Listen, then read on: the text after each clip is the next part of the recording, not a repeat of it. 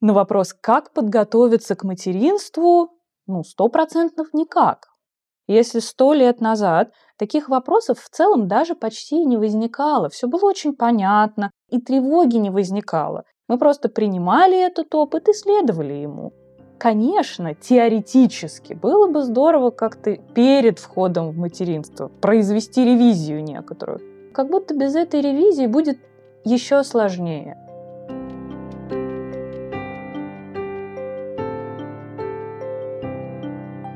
Надень шапку, а то менингитом заболеешь. Девочкам надо уступать. Я – последняя буква алфавита. А что вам говорили в детстве мама, папа, да и все окружающие взрослые? Какие фразы порой неосознанно всплывают у вас в голове, несмотря на то, что вы уже давно повзрослели? С менингитом, думаю, все давно разобрались. А вот про уступание девочкам, кажется, общество размышляет до сих пор. А что, если мама была не права? И правило «пока все не доешь, из-за стола не выйдешь». Спустя годы привело к тому, что вы так и не научились слушать свой организм, заработав тем самым расстройство пищевого поведения, с которым теперь разбираетесь на приеме психотерапевта. А что, если мама была не права и разговоры о том, что... Женщина должна быть покладистой. Что бы ни происходило, семью надо сохранять. Ведь развод это стыдно. Нечего плодить безотцовщину в итоге привели к тому, что даже в отношениях, из которых все говорят «надо бежать», вы остаетесь. Потому что правда стыдно. И куда я одна с детьми? А что если мама теперь вы? И вы так стремитесь вырастить здорового и гармоничного ребенка, что боитесь что-то такое из детства ляпнуть, не уследив. Ой, а если вы это уже говорите? Меня зовут Вика, и вы слушаете подкаст Homo Parents, родительский подкаст о детях и о нас самих. В этом выпуске я не хочу собирать коллекцию фраз из нашего детства, с последствиями которых теперь приходится ходить к психологу. Но я хочу понять, как не ошибиться в воспитании ребенка. И как не погружать себя в стресс, боясь сказать что-то такое, что уже моего ребенка приведет на терапию. Мы поговорили об этом с Еленой Патрикеевой, перинатальным психологом и практикующим гельштадт-терапевтом, автором книги «Профессия мама».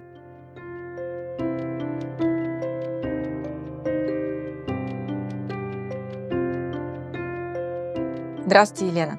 Здравствуйте, Вика. Я сегодня с вами вот о чем хочу поговорить.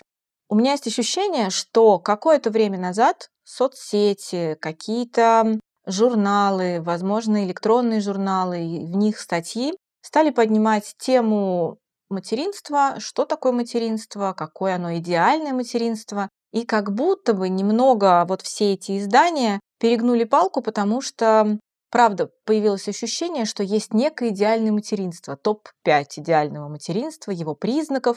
И, соответственно, в какой-то момент обычные мамы начали это все дело читать и как будто бы нагружать себя пониманием того, что я не попадаю в эти топ-5 качеств идеальной мамы.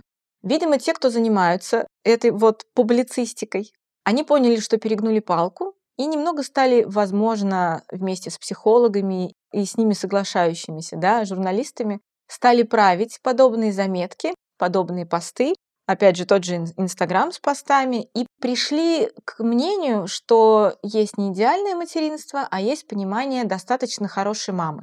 Многие мамы выдохнули, потому что подходить под такое описание гораздо проще. Таким образом, у нас есть некий образ мамы, который проецируется в соцсетях, например.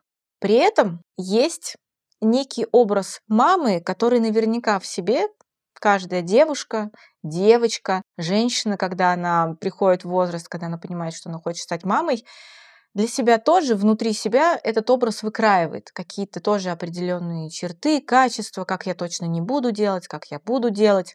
И в итоге, когда женщина приходит вот к этому моменту, когда она становится мамой, у нее оказывается прям багаж вот этих качеств, каких-то описаний того, какая она мама. И я хочу наш разговор сегодняшний с такого больного вопроса начать. Что вот этим мамам угу. делать с этим багажом, с которым они приходят к моменту, когда они угу. хотят стать мамой? Расстаться. Ну, это если вкратце. Не, я шучу. Хочется, конечно, начать откуда-нибудь очень издалека, вообще про 20 даже про 19 век, когда вообще начали обращать внимание на детство как структуру и Э, уделять этому внимание, соответственно, и какой-то роли мамы. Но если вернуться в настоящий момент, то вообще очень хочется поддержать женщин, которые сталкиваются с этим невероятно противоречивым на самом деле посылом от э, социума, какой она должна быть мамой, что она и такой должна быть мама, и секой должна быть мама, и вот такой, и это надо, и вот это, и тут подтянуть, и это, это, это, это, это, это. Но при этом есть еще один посыл, уже ну, просто для женщины, да, что у нас есть альтернативные мотивации, есть э, реализация, и вот здесь ты тоже должна быть хороша. Очень трудно ну, вот с этими противоречивыми посланиями женщине сейчас. Очень хочется, правда, поддержать, как-то просто вот для начала сказать, что да нету этих идеальных каких-то концепций, кем, какой ты должна быть, нет, не существует. Вот сколько женщин, сколько детей, сколько ситуаций, каждый придется в каком-то смысле искать ну, какой-то подходящий именно ей путь в том числе взаимодействие с собственным ребенком, потому что, ну, что такое материнство на самом деле? Это же взаимодействие с маленьким человеком, с отдельным от тебя человечком. И когда ты копишь этот багаж знаний в течение жизни, а начинаем мы его копить на самом деле с самого раннего детства.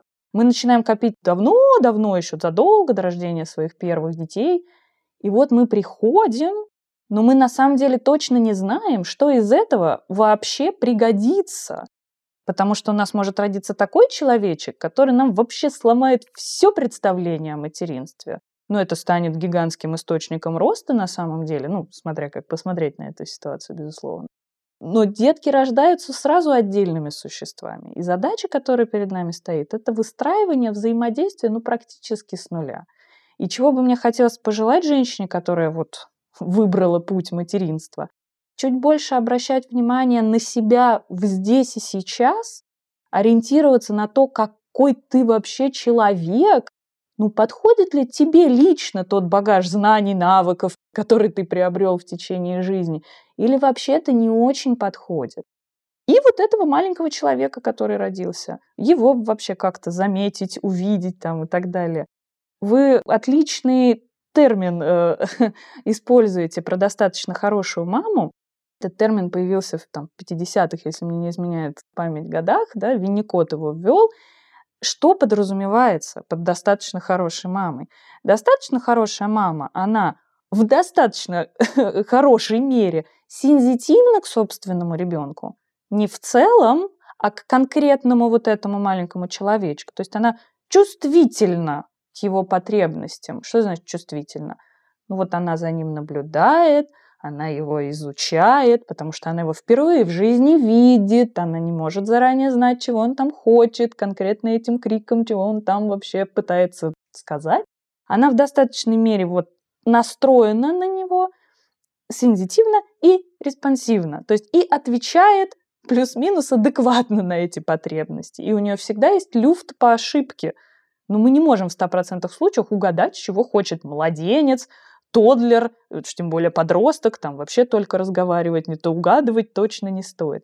Вот очень хотелось бы пожелать, может быть, чуть меньше, хотя ответственные мамы, я их обожаю, они так много читают, они столько работают над собой, сильно больше, чем надо на самом деле и чуть-чуть меньше на вот соцсети, книжки великолепных психологов, вот даже на мою можно не очень обращать внимание, чуть больше на себя и реального ребенка вот здесь и сейчас.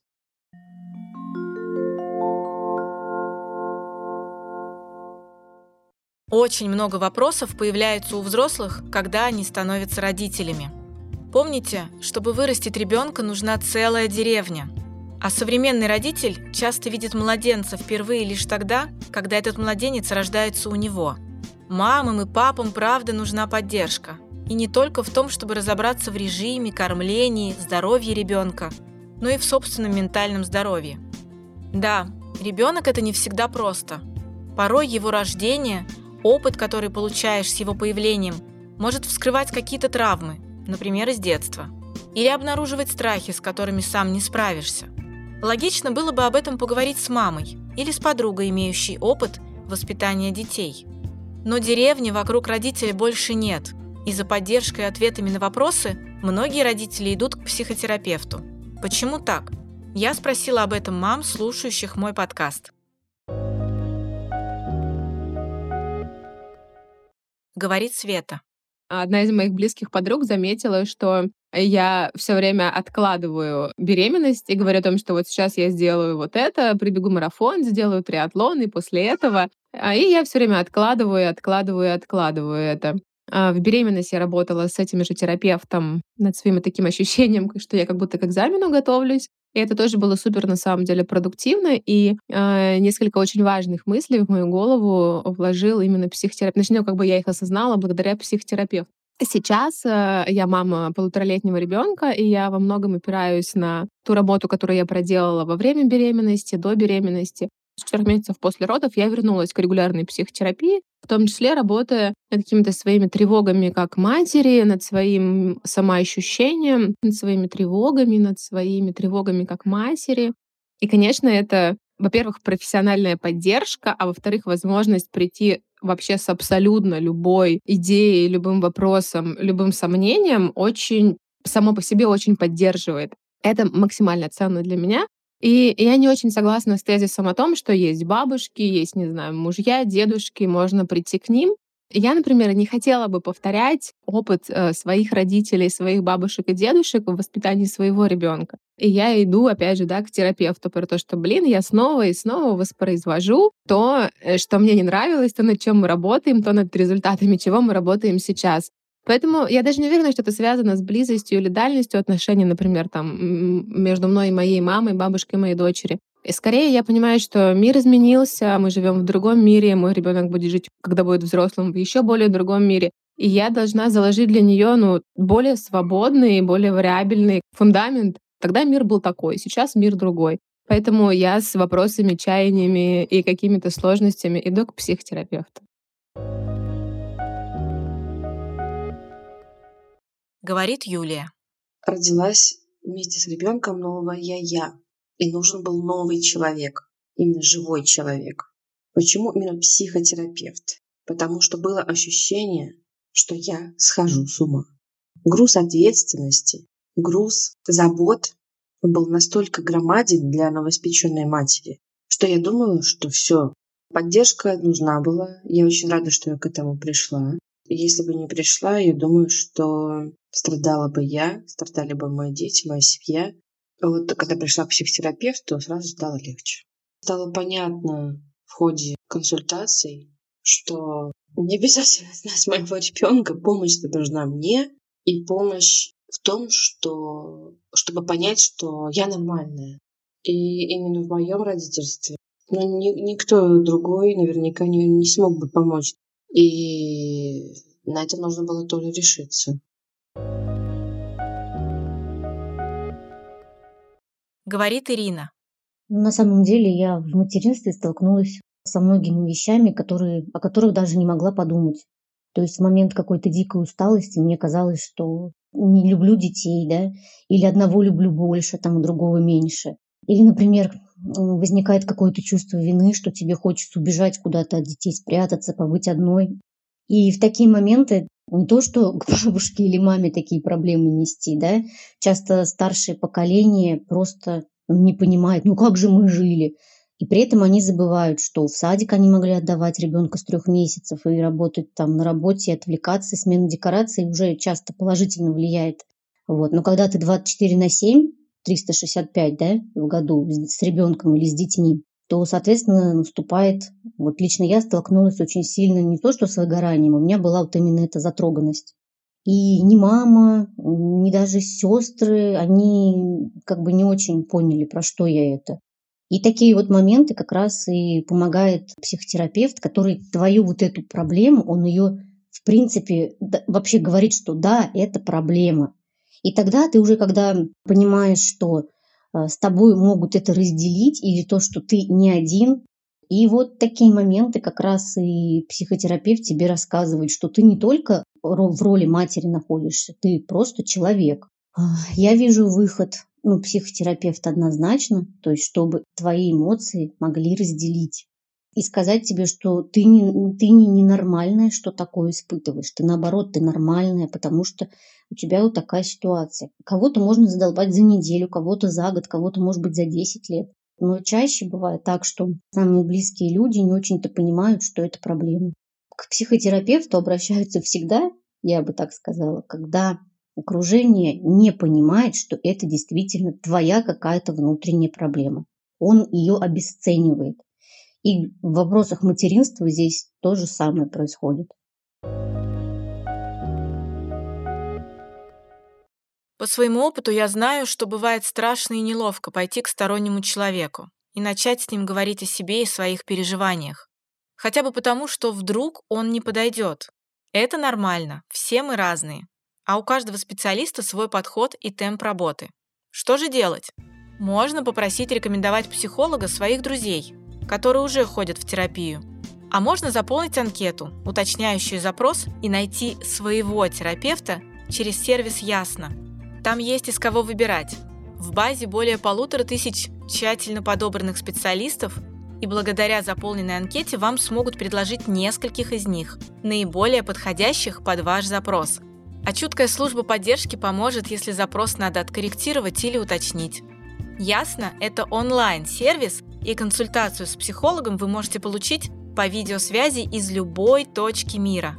Знаю, что многих отталкивает от обращения к психологу разброс цен, который порой непредсказуем.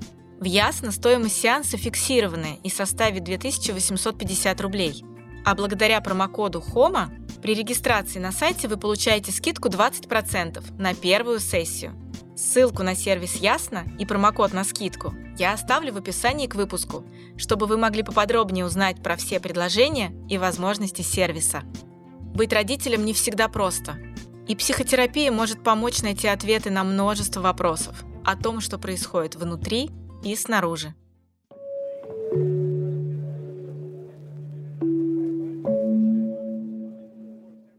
И все-таки, если говорить вот об этом багаже, Мгм. да, информации, с которой женщина приходит к своему материнству, мы этот багаж можем разделить на две части. Мгм. Это информацию, которую мы получаем из социума, информацию, которую мы получаем из своего опыта.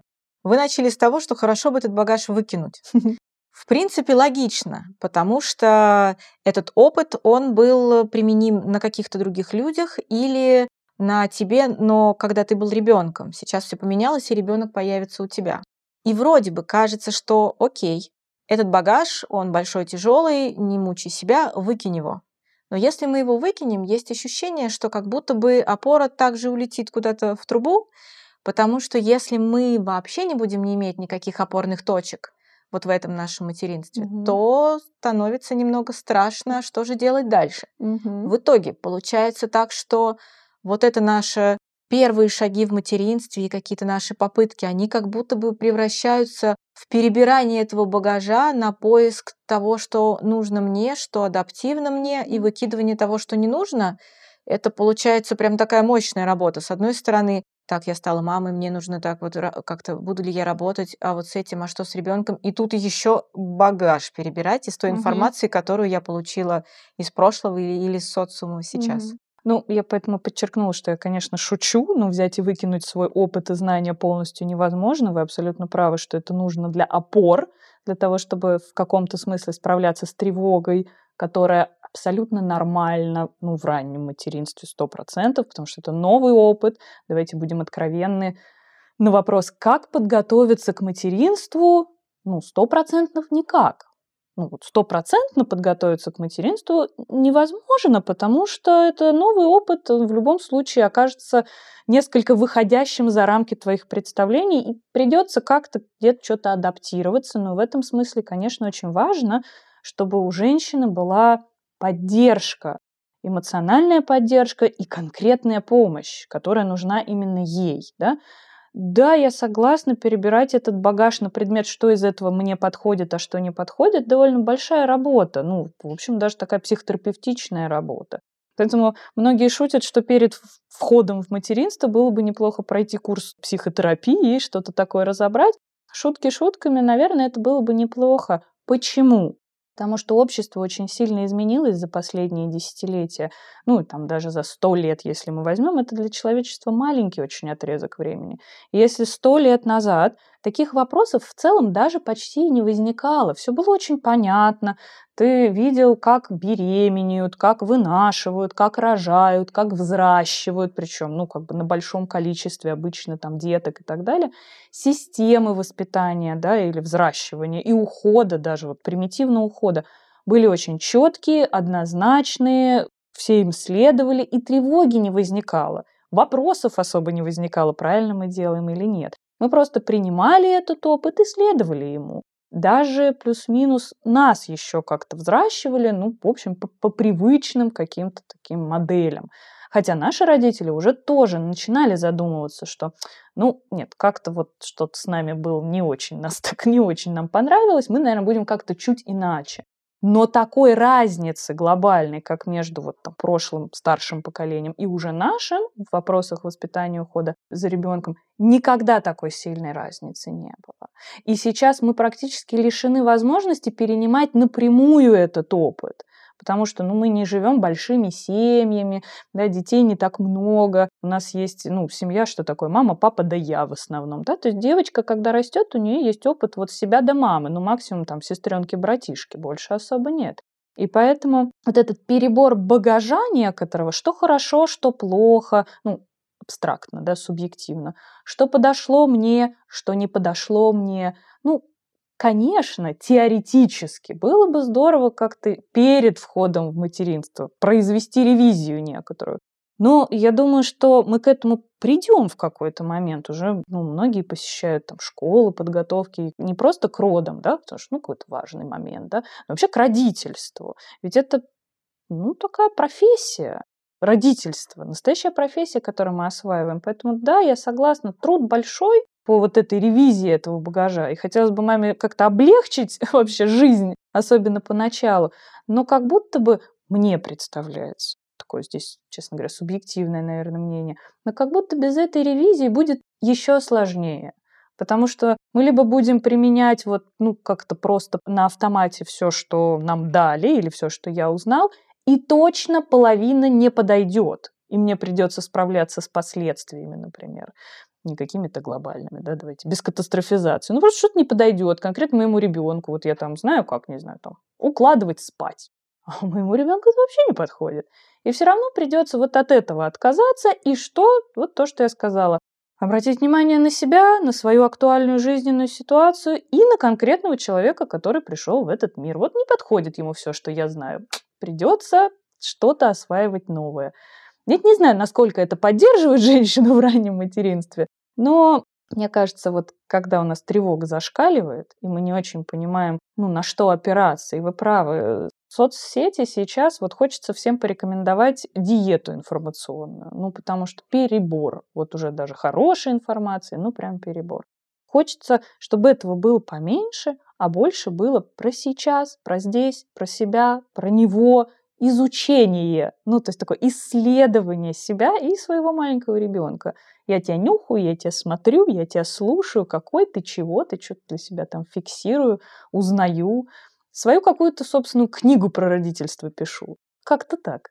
Вот про ту информацию, которую можно получить из социума, мы с вами уже сделали классный выпуск когда-то про мифы материнства и родительства, и там как раз мы развеяли многие пунктики, скажем так, которые сейчас можно увидеть в том числе в соцсетях или в каких-то статьях.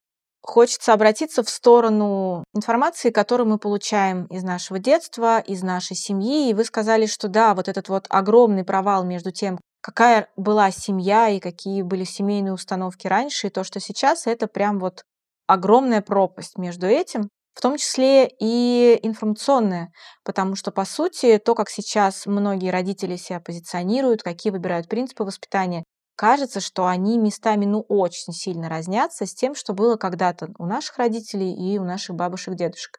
Но при этом есть ощущение, что хотелось бы, иногда хотелось бы пойти по более легкому пути. Мы помним о том, что материнство само по себе довольно сложно и родительство, и поэтому, если можно ми- минимализировать какие-то эмоциональные и интеллектуальные да, затраты, то хочется это осуществить.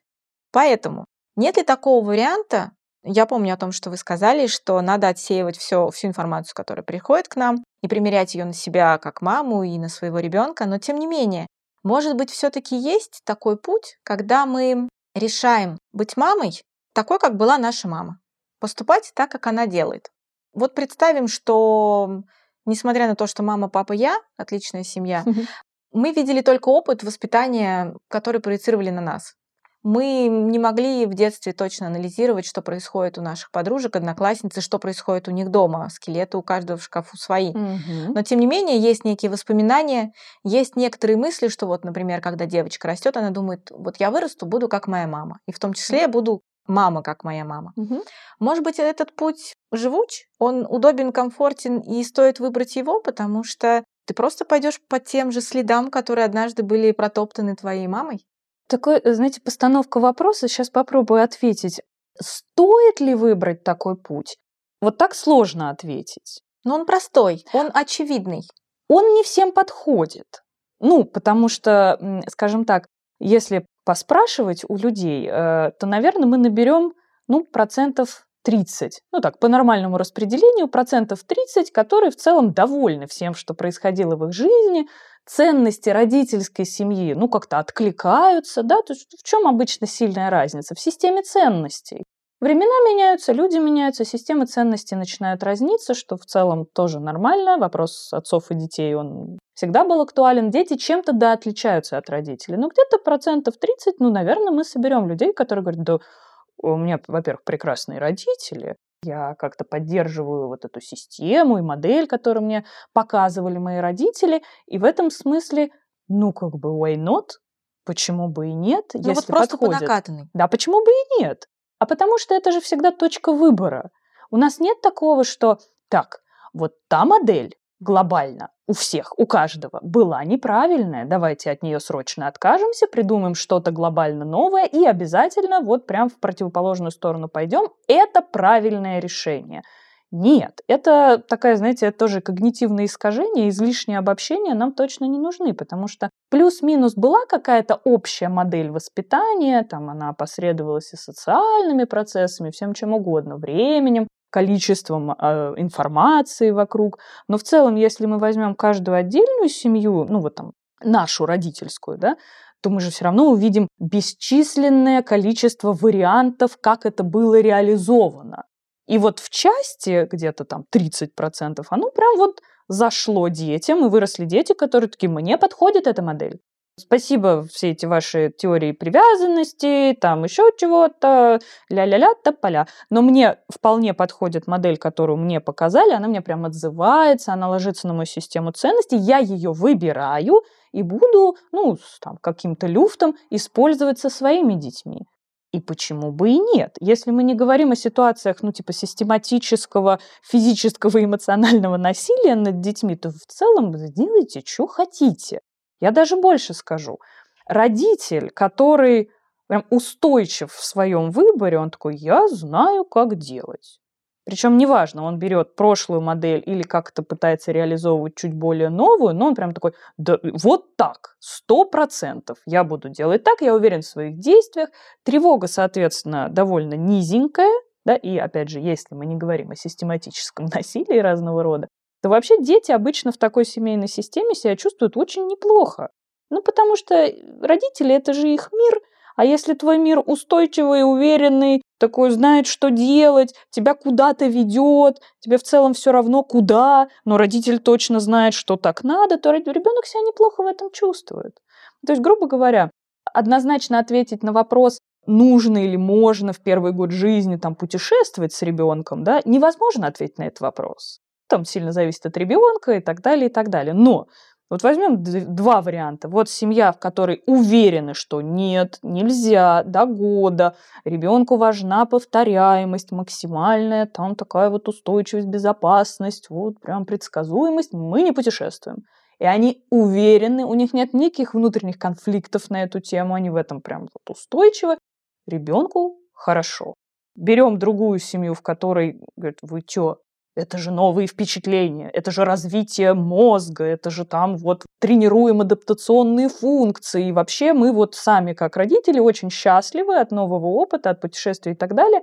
И они уверены в том, что они делают, ну и плюс обеспечивают все-таки некоторые условия для ребенка, подходящие по возрасту. Ну, то есть не переезд раз в два дня, ну хотя бы, да, то и в такой семейной системе ребенку тоже будет хорошо, потому что он, ну, идет за своими родителями. Если родителям хорошо и устойчиво, то ему тоже в целом хорошо и устойчиво. Но вообще, признаться, прошлый вопрос был с подвохом. Потому что, вспоминая о том, что между нашими поколениями, между поколением родителей и нами огромная пропасть, она еще и заключается в том, что на данный момент у родителя моего поколения есть серьезная прокачка со стороны того же социума о том, что обратите внимание, как много вам надо обращаться к психологу, как много вам надо переварить, как много вам надо обсудить. Ну и вообще многие прямым текстом говорят, что во всем этом виноваты ваши родители. И как следствие, очевидно, что мы по умолчанию не можем брать модель конкретно мы, конкретно угу. наших родителей. Угу. Именно потому, что слишком много у нас сейчас проблем благодаря нашему детству. Есть разные типы психологов, есть менее профессиональные психологи, которые говорят прямым текстом, что все твои проблемы, которые происходят в твоей жизни, они происходят благодаря твоему детству, благодаря твоим родителям. Именно поэтому тебе приходится сейчас так много над собой работать. Терапия тебе в помощь. И именно поэтому многие родители могут сказать так: я никогда в жизни не буду делать со своим ребенком угу. вот те принципы применять, ту стратегию воспитания применять, потому что иначе, если я буду это делать, скорее всего, вырастет что-то типа меня, и ребенку, да, тоже придется пойти в терапию, чтобы это все дело лечить и выносить наружу и как-то обсуждать. Поэтому вопрос с подвохом, потому что есть другая сторона родительства, есть другая сторона родителей, которые говорят, нет-нет, вообще ничего не возьмем из прошлого, потому что в прошлом слишком много боли, страданий, и теперь мы со всем этим лечим. Как вы относитесь к такой стороне вопроса? Ну, я думаю, что и такие люди точно тоже есть, да, потому что вот я же говорю про нормальное распределение, вот просто статистика у нас есть и такие варианты, и такие варианты, где-то есть что-то такое срединное, а есть какие-то, как это называлось, экстремумы функции, ну, в общем, какие-то крайние значения вот по вот этому критерию.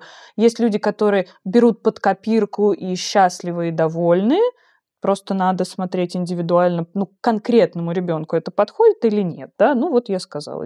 Родители устойчивы в своем выборе, нет систематического там какого-то насилия, скорее всего, и ребенку тоже будет нормально, его потребности будут удовлетворены. А есть какая-то другая крайность. Ну, дети, вышедшие из семей, где было систематическое, ну, чаще всего эмоциональное насилие, о котором тогда так не говорили. Это не считалось эмоциональным насилием в силу того, что ребенок в принципе воспринимался несколько иначе еще пару поколений назад. Ну вот в принципе ребенка как ребенка и вообще категория детства, она начала появляться где-то в 19 только веке. А до этого ребенок это такое существо недовзрослый. То есть как бы взрослый, но тупой. Ну, то есть определенные отношения. И, соответственно, ну, как бы и взращивали совершенно по-разному. Мы точно найдем людей, которые категорически не согласны со всем, что происходило в их детстве. Они не хотят брать ничего оттуда. Но это, знаете, как контрзависимость – это та же зависимость, потому что как бы экологичный вариант любого, вот, ну, допустим, процесса, связанного с родительством, это когда я сажусь и думаю, что из того, что происходило со мной в детстве, или что делали мои родители, мне все-таки подходит, ну, потому что, скорее всего, если мы не говорим прям про абьюз-абьюз, сейчас это очень модно, но вообще-то этого не так много, если честно.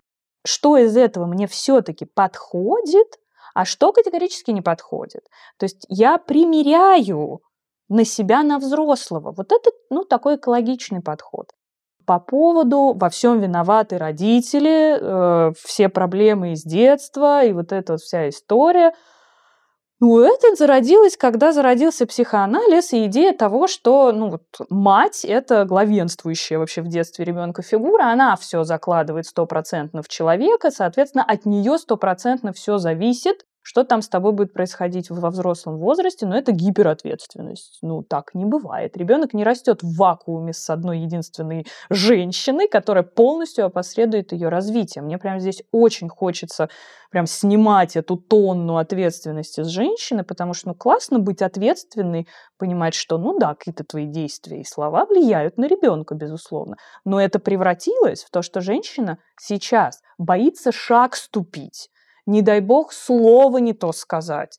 Ты своему пятилетнему ребенку в раздражении что-то сказал, не идеально проконтейнировав его переживания, а мысль у тебя уже убежала, боже, как он через 20 лет будет строить отношения с женщиной, если вот так вот... Ну, то есть сейчас уровень невроза родительского из-за этой гиперответственности навешенной невероятный просто. И сейчас, э, ну, на самом деле, основной запрос, с которым ко мне приходят, ну, как бы приходят с другим, но по факту мы в итоге работаем с тем, что мы снимаем этот невроз, снимаем эту тревогу, ну, потому что не совсем это так работает. Человек — это очень сложное, многофакторное существо.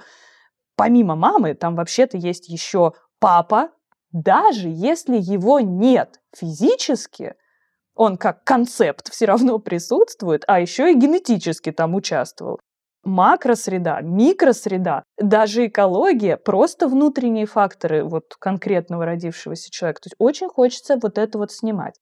По поводу того, что это сейчас, ну, в каком-то смысле модная тенденция. Ну, к большому сожалению, люди хотят зарабатывать деньги, а история про то, что, ну, вот во всем виноваты ваши родители, давайте копнем в детство, там что-то такое волшебное сделаем, и вы заживете счастливо – но это хороший маркетинговый ход. Да, безусловно, есть ряд ситуаций терапевтических запросов, когда без погружения туда и до прожития какого-то опыта трудно двигаться вперед. Но вообще-то мы в большей степени говорим про прям травматичный опыт. Ну, опыт насилия, эмоционального и всякого разного, систематического. Токсичные родители, но они не прям на каждом шагу. На каждом шагу родители, которые иногда косячат. И это нормально. И мы тоже иногда косячим. И это нормально. И наши дети, когда вырастут, они точно будут какие-то другие, они точно будут, вот это модное слово, чуть более проработанные, чем мы, безусловно, потому что они уже живут в среде, где психотерапия – это, ну, нормально. Но нет, не каждому обязательно нужен психолог, да, психотерапия вообще дело такое несрочное, да, опять же, если мы не говорим про, ну, какие-то заболевания, например, или еще что-то такое так и они тоже будут косячить. Сто процентов.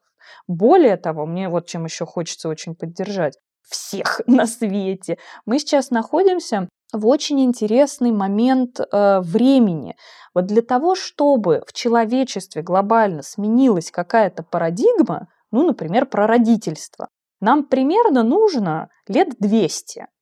И вот парадигма родительство, которое сейчас меняется, она начала меняться лет сто примерно назад. Ну, потому что очень быстрыми темпами пошла индустриализация общества, изменился формат семьи, ну, глобальные сильнейшие потрясения были, как войны и так далее. Ну, вот прошло лет сто. Мы сейчас где-то в середине смены парадигмы. Мы, если честно, не очень даже можем предсказать, что там через сто лет-то будет, то есть какие последствия точно будут от наших сейчас вот этих вот изменений. Даже наши дети, скорее всего, этого еще не очень увидят, но вектор, с моей точки зрения, задан очень неплохой.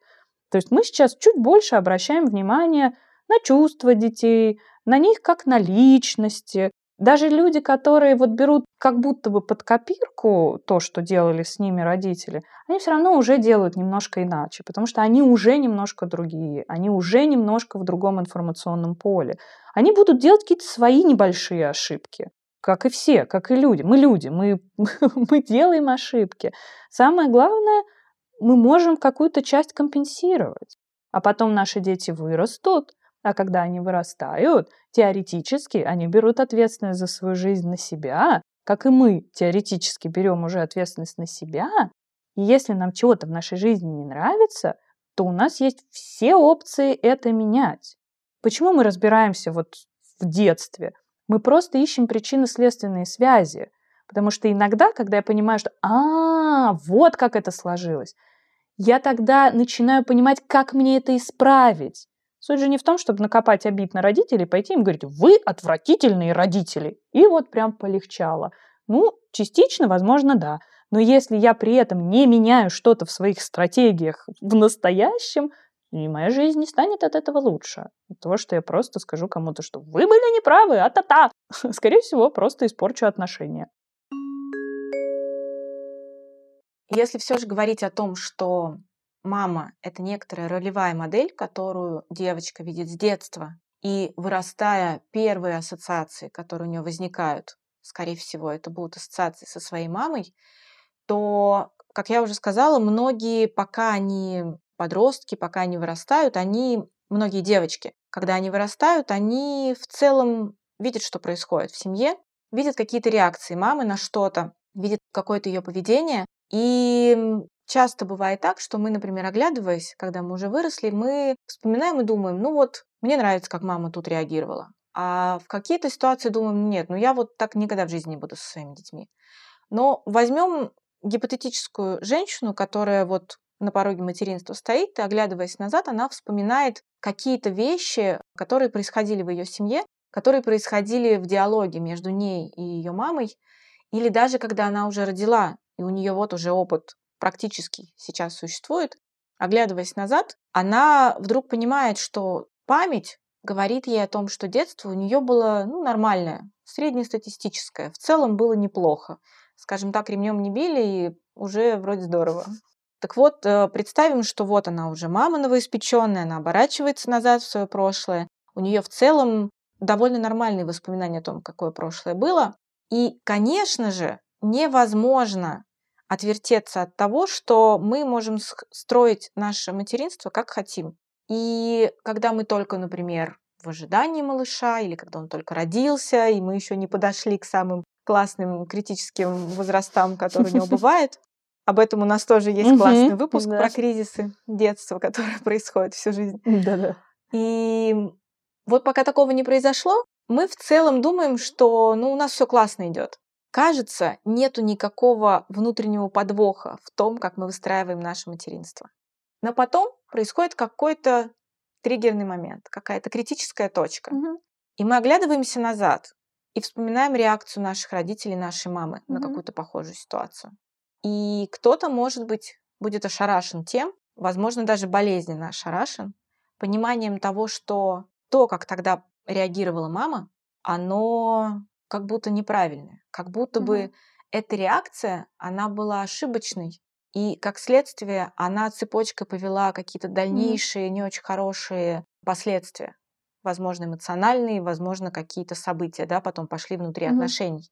Но наши воспоминания нивелировали это все, а сейчас это вдруг вскрылось, когда мы сами стали мамой. Мгм. Вот я хочу поговорить вот об этом моменте, когда женщина, став мамой, оглядываясь назад, помнит одно, а потом, когда внезапно реагирует так же, она вдруг понимает, что мама тогда ошибалась. Это болезненно. Это может вскрыть необходимость, да, пойти в терапию и с этим разбираться. Вот как быть в таких ситуациях, когда это как нарыв, наверное, Мгм. вскрывается, о Мгм. котором ты не знал, кстати, очень Мгм. часто. Что, правда, только терапия нам поможет. Ну, как я сказала, терапия дело не срочное, и мы действительно и жили без какой-то такой системной терапии, и у человека на самом деле довольно много инструментов каких-то совладания с трудными ситуациями, в том числе с эмоциональными ситуациями. И нет, не обязательно терапия. Иногда при наличии близких там, доверительных отношений, например, с собственными родителями, ну так бывает, что детство было какое угодно, но во взрослом возрасте мы поддерживаем близкие и адекватные отношения с нашими родителями. Это, кстати, мысль меня тоже поддерживает, что даже если в детстве было, были совершены, в кавычках, какие-то родительские ошибки, вообще не очень люблю это слово, да, то то, какие у нас при этом будут отношения во взрослом возрасте, это вновь зависит только от нас, вот двух взрослых человек. Ты женщина, взрослая старше меня, и я уже взрослая женщина, можем выстраивать отношения здесь и сейчас, как меня так это поддерживает. Иногда помогает беседа с собственным родителем. Не обвинительная, а просто беседа, кто как помнит, да, кто как помнит, что было до, что было после того или иного, например, эпизода. Но это, конечно, при наличии ну, такого безопасного, эмоционального безопасного пространства. Что я вообще могу прийти к родителю с подобным каким-то разговором. Но говоря о разговоре, Мгм. я знаю реальные примеры, Мгм. когда отношения между дочкой и мамой складываются такие, что они располагают к разговорам и некоторым воспоминаниям. Мгм. Но бывает так, когда дочка выросла, и она говорит свое воспоминание, что было вот так, Мгм. она говорит свою эмоцию, не очень приятную от происходящего, А родители ей говорят, да что ты, вообще не было такого. Да не было у нас, мы вообще даже, да Мгм. нормально все было, тебе даже не грустно было или что-то такое. Да, такое тоже бывает, и я даже больше скажу, что, скорее всего, не врет ни одна сторона, потому что память человеческая, ну, довольно специфическая вещь. Довольно часто мы помним даже не сами как бы события, а вообще как бы воспоминания о воспоминаниях, да, то есть то, как работает память человеческая, до сих пор э, плохо исследованное на самом деле мероприятие. То, про что вы говорите, что вот живешь-живешь и как-то помнишь свое детство, уже как-то интегрировал эту часть своей жизни в свой опыт и нормально. Но, естественно, когда мы входим сами в материнство, и у нас рождаются дети, там такой шквал проекций начинается. То есть я себя одновременно ассоциирую и с вот этим маленьким ребенком, а значит погружаюсь в свои какие-то воспоминания и заново что-то перепроживаю. И я уже и мать, да, то есть я раздвоилась практически. То есть действительно шквал переживаний бывает огромный. Более того, некоторые женщины, тут, наверное, многие женщины отмечают, что отношения с собственными матерями очень сильно меняются, когда ты сама становишься мамой. Ну, потому что потребности некоторые входят в резонанс, потому что молодой маме нужна, например, поддержка и помощь, да, а мы теперь черпаем информацию из, в основном, интернета у своего старшего поколения, ну, не часто берем.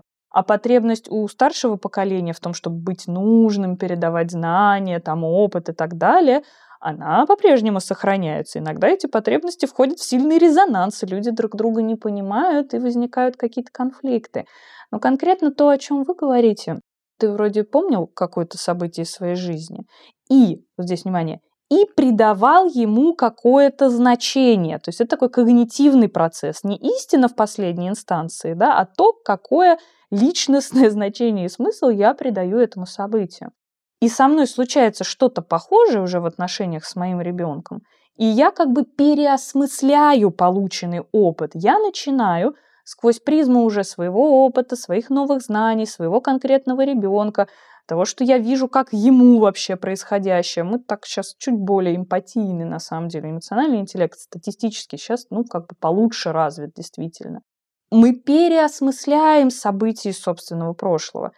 Это может быть болезненно, ну, это может быть прям неприятно, это может вызвать эмоции, это может вызвать обиду, это может вызвать злость, это может вызвать набор чувств, как будто бы я заботливый родитель вот тому маленькому себе, и я полон сочувствия и сопереживания вот этому маленькому себе, потому что я понимаю, я не очень помню или я не очень помнил, но сейчас я осознаю, как я, скорее всего, себя чувствовал. Но в этой точке, правда, очень важно помнить, что это я придаю какое-то значение этому событию. Вот событие какое было, такое было. Что-то я помню, что-то я не помню. Другой человек это событие действительно может не помнить, потому что он вообще не придал этому значения. И тогда вопрос только один. Чего я хочу? Ну, я чего хочу во всей этой ситуации? Я хочу сатисфакции, я хочу извинений от родителей, потому что меня выкинуло в какую-то невероятную боль. Я могу пойти запросить. Я могу ее не получить, могу не получить, меня могут не понять, могут не пойти навстречу. Ну, и тогда я встаю перед некоторым выбором, ну, как и все в нашей жизни, это какая-то точка выбора. И что мне с этим делать дальше? Да? Как-то интегрировать эту часть опыта вновь в себя, да, то есть не в смысле забыть, принять, всех на свете простить, хотя кто мучается от обиды, кроме того, кому обидно? Ну, в основном никто к сожалению. То есть что-то такое поделать с этим опытом, чтобы, переосмыслив его, включить в свою личность, да, может быть, понять, а как вот этот опыт с точки зрения новой моей интерпретации встраивается в мою личность. А что из того, что есть во мне сейчас, возможно, сформировано там благодаря или вопреки вот этому опыту. То есть, ну, такой какой-то аналитический процесс. Обязательно ли это делать вместе с терапевтом? Ну, нет. Ну, то есть я терапевт, и я живу да, за счет этой работы, но у меня точно нет желания подсаживать всех на свете на терапию в обязательном порядке, потому что не всем это нужно. У людей есть инструменты справляться с трудными жизненными ситуациями самостоятельно. Иногда, правда, бывают состояния, когда ты не очень понимаешь, каким инструментом воспользоваться. Или начинает казаться, что у тебя его нет. Тогда можно обратиться за помощью. а можно и самому вполне себе. И вот моя точка выбора. Либо я что-то делаю с этим опытом, либо я иду к родителю, и мы пытаемся вот что-то с ним как-то взаимодействовать, может быть, менять его представление. Но только тут надо понимать, что если я прихожу и говорю, ты знаешь, мама, ты 25 лет назад сделала такое не очень со мной, то есть вероятность, что человек будет очень сильно защищаться, потому что мы этим ну, шатаем его какую-то самость, самопредставление. Ну, представьте, вот к нам приходит ребенок и говорит, мать, ты плохая мать, потому что ты мне сказала то-то, то-то. Кто-то готов услышать ребенка, у кого-то достаточно ресурсов, чтобы не принять это вот в самое нутро и не разрушиться, а для себя сказать, так, мой деть это услышал вот так, а что я там делала? Так, вот с этим я согласна, тут я не согласна, давайте разговаривать. Я не становлюсь хуже мамой вообще совсем от того, что где-то локально я что-то сделала не очень, что ему понравилось. Но мало кто обладает этими навыками. Вот когда мы приходим к своим родителям и говорим, мать, все плохо, ты была отвратной матерью, смотри, как ты вот здесь, здесь и здесь и здесь сделала неправильно. Ну, Чаще всего это вызывает защитную реакцию, прям бурную защитную реакцию, включая амнезию. ну, это какая-то нормальная история. Поэтому да, тут придется поиграть какими-то формами выражения мысли. А еще надо хорошо понимать, что я хочу от родителя, потому что он в прошлое не отправится. Он уже не поменяет, к сожалению, то, что он делал. Вот, можно к родителю, а можно, переосмыслив этот опыт, задать себе вопрос, окей, Какие выводы я могу из этого сделать? Я не хочу повторять этот опыт. Что я должен сделать, чтобы вот в какой-то триггерной ситуации у меня на автомате это не вылетало?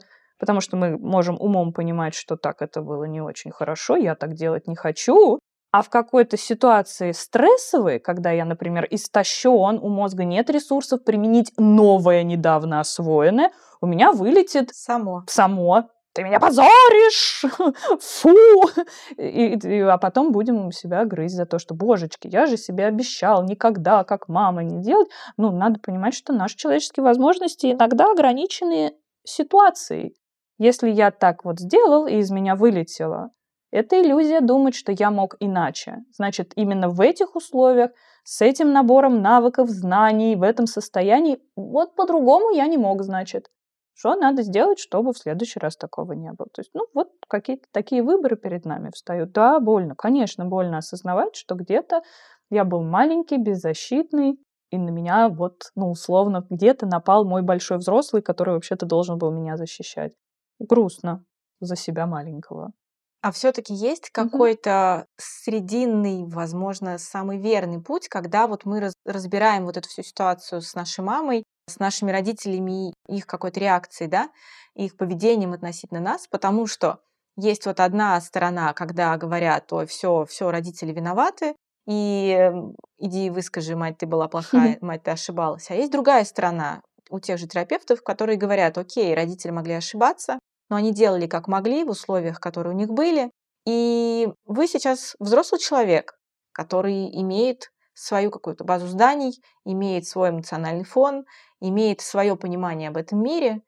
И, конечно, вы можете понимать, что родители ошибались, но сейчас ответственность на вашей жизни лежит на вас. Перестаньте ее перевешивать на родителей и на свое детство. Вот как найти вот эту середину между родители во всем виноваты и вообще-то ответственность сейчас на мне, сейчас уже, когда я сам родитель, и все-таки ну, конечно, всегда хочется услышать какой-то такой универсальный рецепт, что сделать, когда я это осознала. Так идти мне к родителям и говорить, что они неправы, или идти мне к терапевту и ему сказать, что неправы, и терапевт на себя возьмет роль родителя, который осознал свою ошибку, признал, извинился, и вот это вот все. Есть какой-то вот путь оптимальный, который бы с точки зрения болезненности ситуации, с точки зрения наилучшего выхода из ее прорабатывания, и вот этим путем пойти, и всем нам будет хорошо. Я буду очень противным респондентом, который не будет отвечать на вопросы, ответ на которые все хотят услышать. К сожалению, универсального ответа нет. Да, к сожалению, какого-то вот такого прям, который прям всем стопроцентно подойдет, его не существует, потому что, знаете как, надо пробовать. Ну, это вот максимально универсально из того, что можно придумать. Вот, ну, надо пробовать. Потому что точно так же, как, например, терапевтических методов, сейчас более ста вообще-то, не только психоанализ, да, гештальт-терапия и еще там парочка. Нет, вообще-то, ну, их очень много. Есть там с доказанной эффективностью. Но так и вариантов, что мы можем делать, наткнувшись на свои какие-то боли, вообще-то их довольно много. Я могу, знаете, может, от себя как-то вот так субъективно сказать, вот так расскажу. Мне очень импонирует один из методов психотерапии, который называется схемотерапия. Я, в общем, плюс-минус давно интуитивно плюс-минус и работала в таком направлении, ну, только вот там есть и структура метода, и конкретные методики, и вот какая концепция.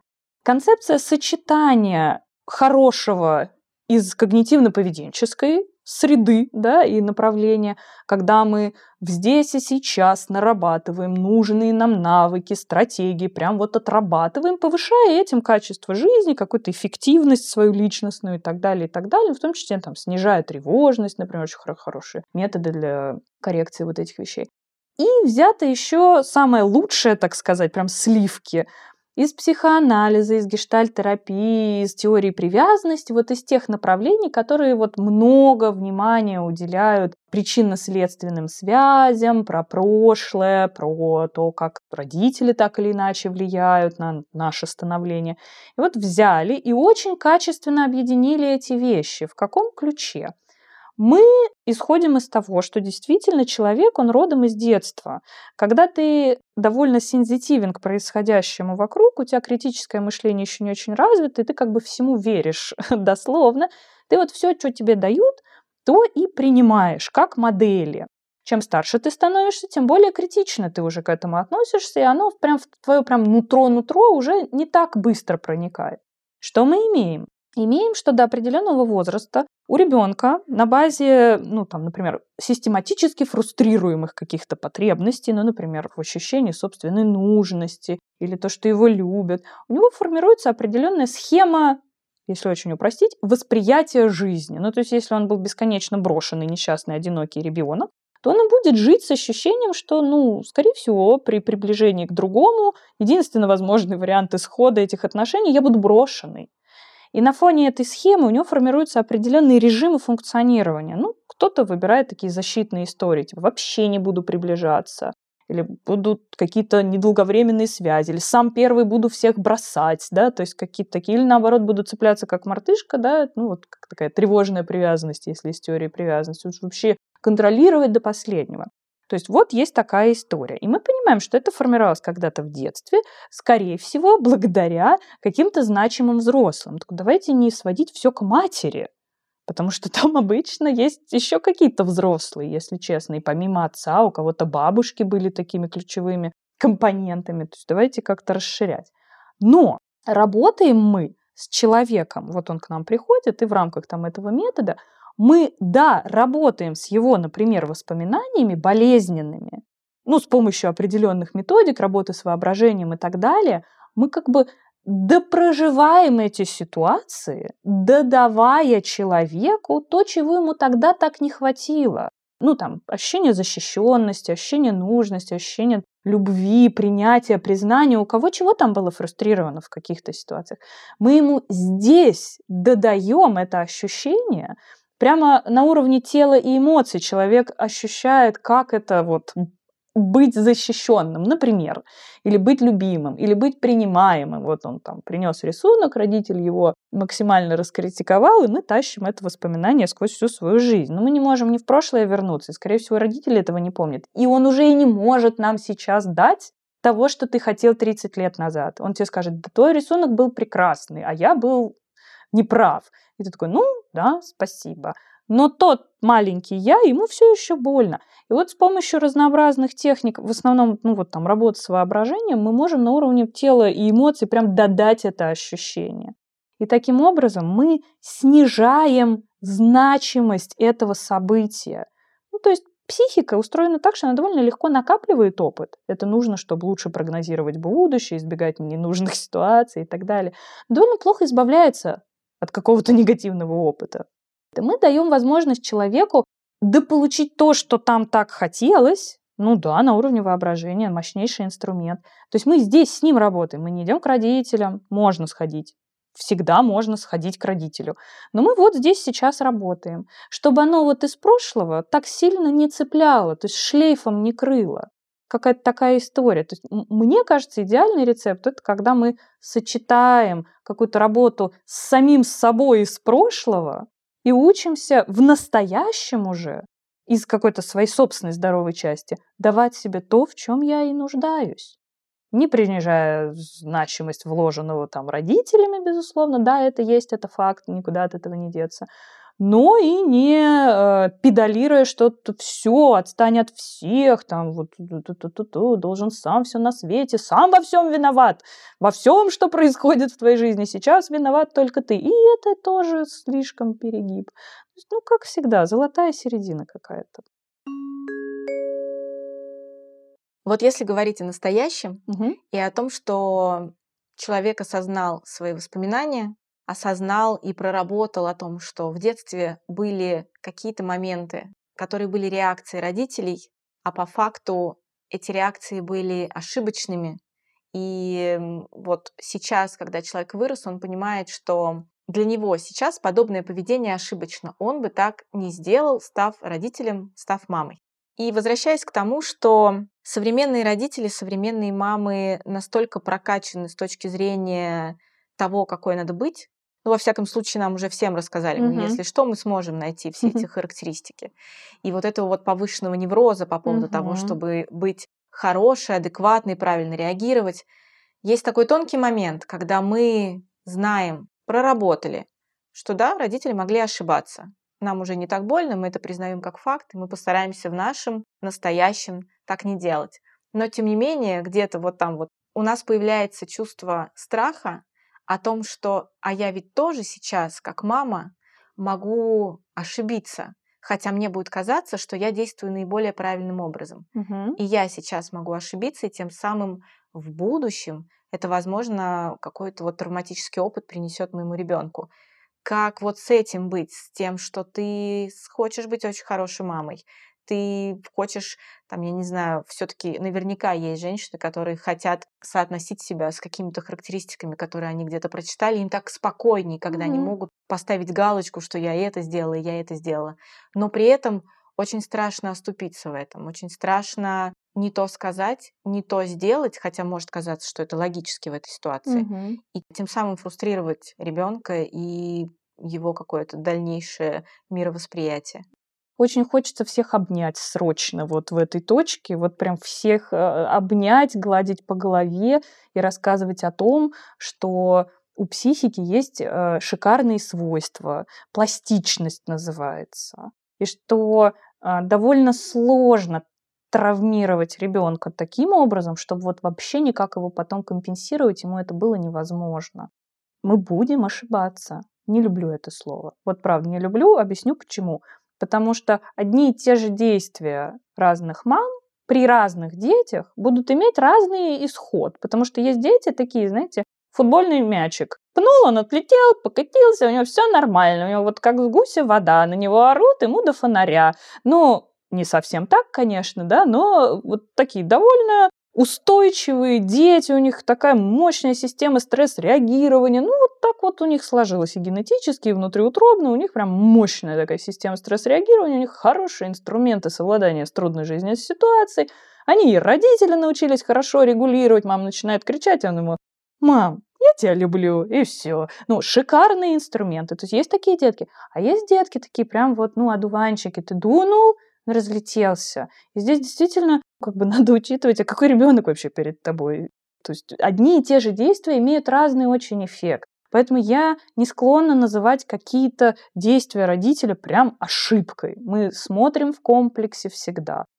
Да, треснуть ребенка, не знаю, на отмаш прилюдно за какую-нибудь ерунду, ну, точно будет иметь какие-то последствия. Но в первую очередь, скорее всего, для отношений между вами с ребенком.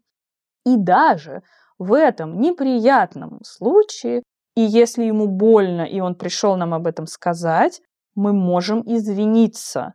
Благодаря чему? благодаря тому, что мы стали чуть более открыты к идее, что ребенок это личность и человек, он чувствует, его чувства значимы, как много делает в нашей жизни простое искреннее извинение. Ну, с намерением больше так не делать, потому что если я извиняюсь, делаю, извиняюсь, делаю, извиняюсь, делаю, это скорее перенос некоторой ответственности на ребенка, ну, такая манипулятивная история. Но если я искренне извиняюсь с намерением приложить все усилия, что-то больше не делать, дети невероятно прощающие существа, но они прощают и забывают большую часть ну, такого опыта негативного из отношений с родителями мы же не с самого раннего детства-то берем.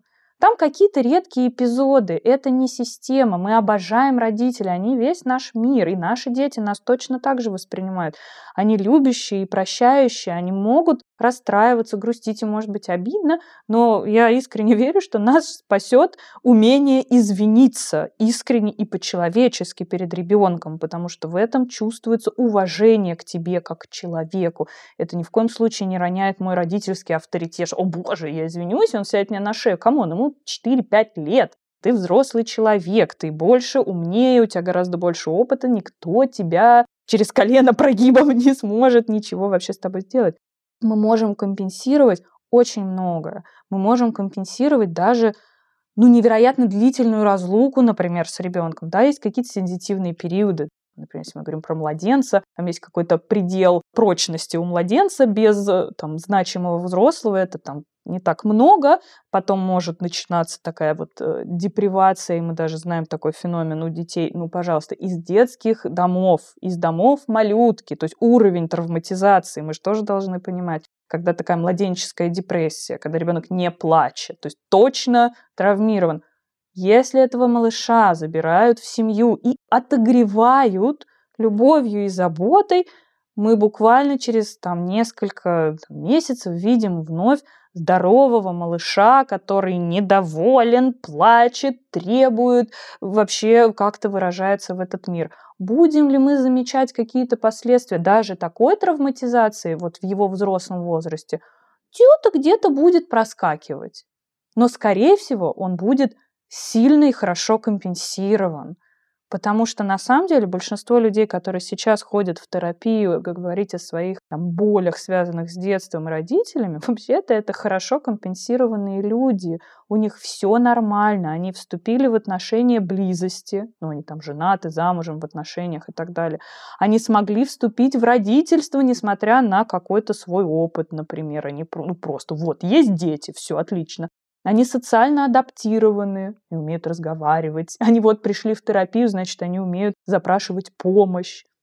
На самом деле мы массово говорим о здоровых, компенсированных людях, ну, которые сталкиваются, да, с какими-то неприятными переживаниями, им хочется, ну, что-то не чувствовать, так не совсем работает, но мы можем с этим тоже что-то делать, помогать как-то переосмыслять опыт.